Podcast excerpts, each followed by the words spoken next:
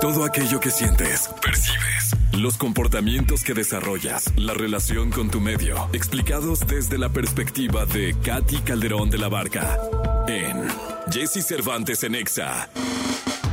Señoras, señores, Katy Calderón de la Barca, ¿cómo estás, Katy? Hola Jessy, aquí contenta con la Navidad. ¿Qué tal, eh? Súper bonita, asunto, ¿ah? sí, sí, sí. Oye, Katy, eh, ya hemos hablado de las parejas tóxicas, eh, de lo que significa la toxicidad en una persona, lo- que me gustaría retomarlo, pero ahora vamos a hablar de la suegra tóxica. Sí. Dios de mi alma. Si es un lío ya la pareja tóxica, la suegra tóxica, ni se los cuento. Exactamente. Bueno, y recordamos que tóxico tiene que ver con que te genera estrés. O sea, el cortisol, que es eh, un químico natural del cuerpo que te da un empujón para actuar, cuando es tóxica la relación, es constante. O sea, vives en un estrés constante, desagrado constante, negatividad constante. Y entonces, o sea, químicamente tu cuerpo lo resiente. Y ¿Por qué la, suegra tóxica? Justamente el- la relación, evidentemente cuando tú ya piensas que estás con tu pareja, estás muy contenta, las o muy contento y de repente aparece esta relación que con la mirada, con la presencia, con el lenguaje, con la expresión y con la conducta no verbal, te genera crítica, juicio, desprecio, desagrado y qué es lo que te sucede empieza a generar conflictos en tu pareja. Entonces esta suegra tóxica, la, la clásica imagen de la suegra tóxica es la que no te aprueba, la que te desacredita, la que va a decir, ay, no, es que a mi hijito, o sea, me hubiera gustado otra pareja, es que la exnovia era, ay, era tan fina persona, muy educada, muy, o sea, y entonces empieza a meter este veneno, ¿no? Es- estos comentarios, y veneno me refiero justo a este cortisol que, que te estresa, que te genera esta actitud de, de, de, o sea, de mucho dolor a veces, y lo que tenemos que hacer es, tenemos que aprender,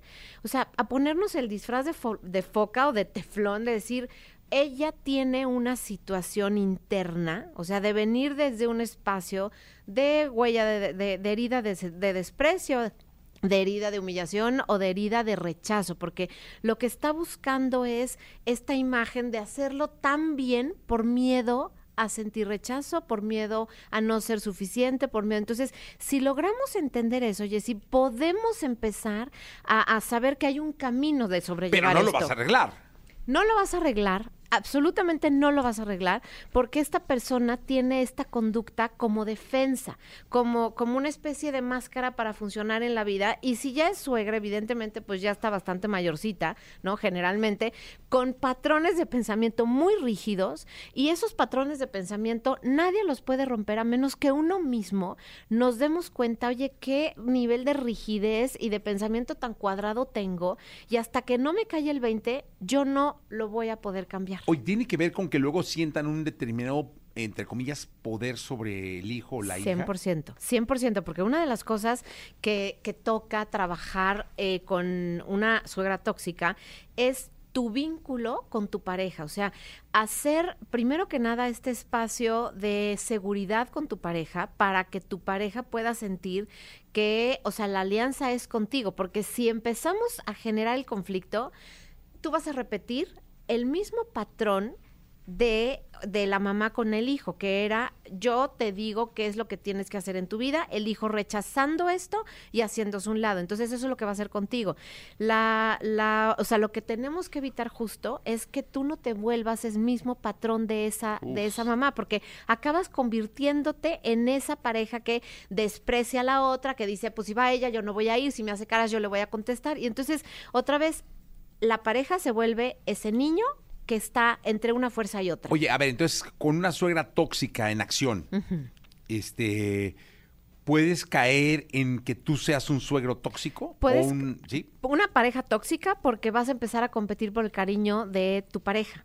Y entonces él, o sea, tu pareja es quien va a vivir toda esta parte tóxica de su mamá y tuya, porque Uf, el tema de esta persona sí es que no puede poner límites, o sea, no sabe decir que no, porque aparece como el niño o la niña asustada que no podía ponérsele, o sea, el brinco a la mamá. Y entonces una de las características, si te pasa eso, es que tú no sabes decir que no. tú no sabes decir, a ver, mamá, te pido que no te metas en mi relación, te pido que me des espacio y esto es lo que normalmente tendrías que hacer en tu versión adulta. Pero ¿qué traes? Traes una, eh, una torona en tu huella de infancia y no te vas a mover, no le vas a decir a tu mamá, no te metas aquí, mamá es mi pareja, yo la elegí, la amo y si quieres formar parte de mi nueva familia, necesitas hacerte un lado y necesitas tener una buena relación con ella.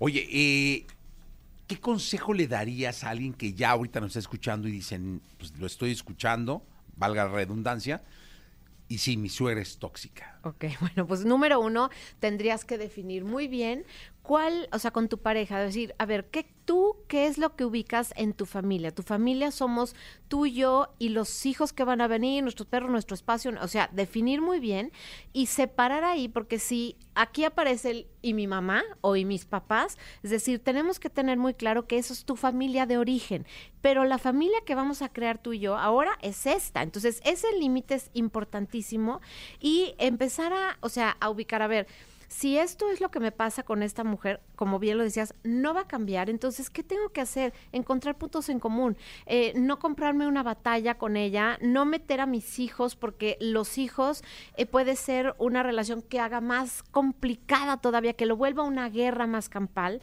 Entonces, más bien es decir, ella tiene un problema, ella en efecto tiene una herida que no la ha trabajado, pero la, la inteligente tengo que ser yo de este lado ese es un puntazo. ¿eh? Ese es un punto. Porque, o sea, yo tengo que ser más inteligente que ella. Sí. Tengo que ser más astuta que ella o astuto que que él. Exacto, tal cual. Y algo que es importante es entender, o sea, la regla del cariño, porque a veces pensamos, ay, no, es que me voy a poner de tapete. No.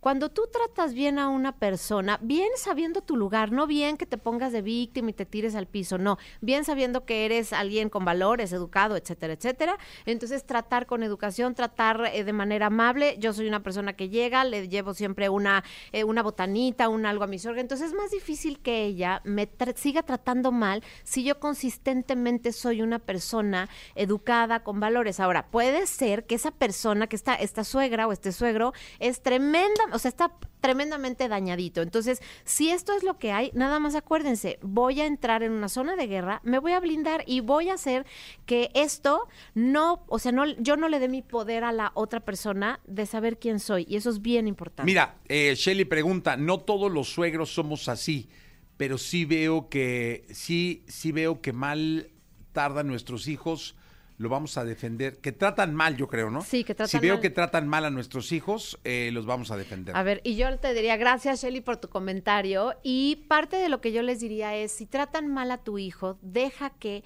él se sienta enojado con el maltrato para que él se defienda. Es tratar mal según tú. Exacto. Y algo que es importante es, acuérdense que cuando empieza ya la adolescencia, a, ellos les toca defenderse. Entonces, si nosotros nos metemos, les quitamos la capacidad de poder poner límites. Entonces, a veces como mamás o como papás quieres que tu hijo no haga, que, no lo maltraten, que no le hagan, pero ahí nos estamos metiendo y estamos interfiriendo en su capacidad de ser adultos, en su capacidad de defenderse y de poner límites. Entonces, si ellos tienen una mamá que les resuelve, van a dejar de resolver.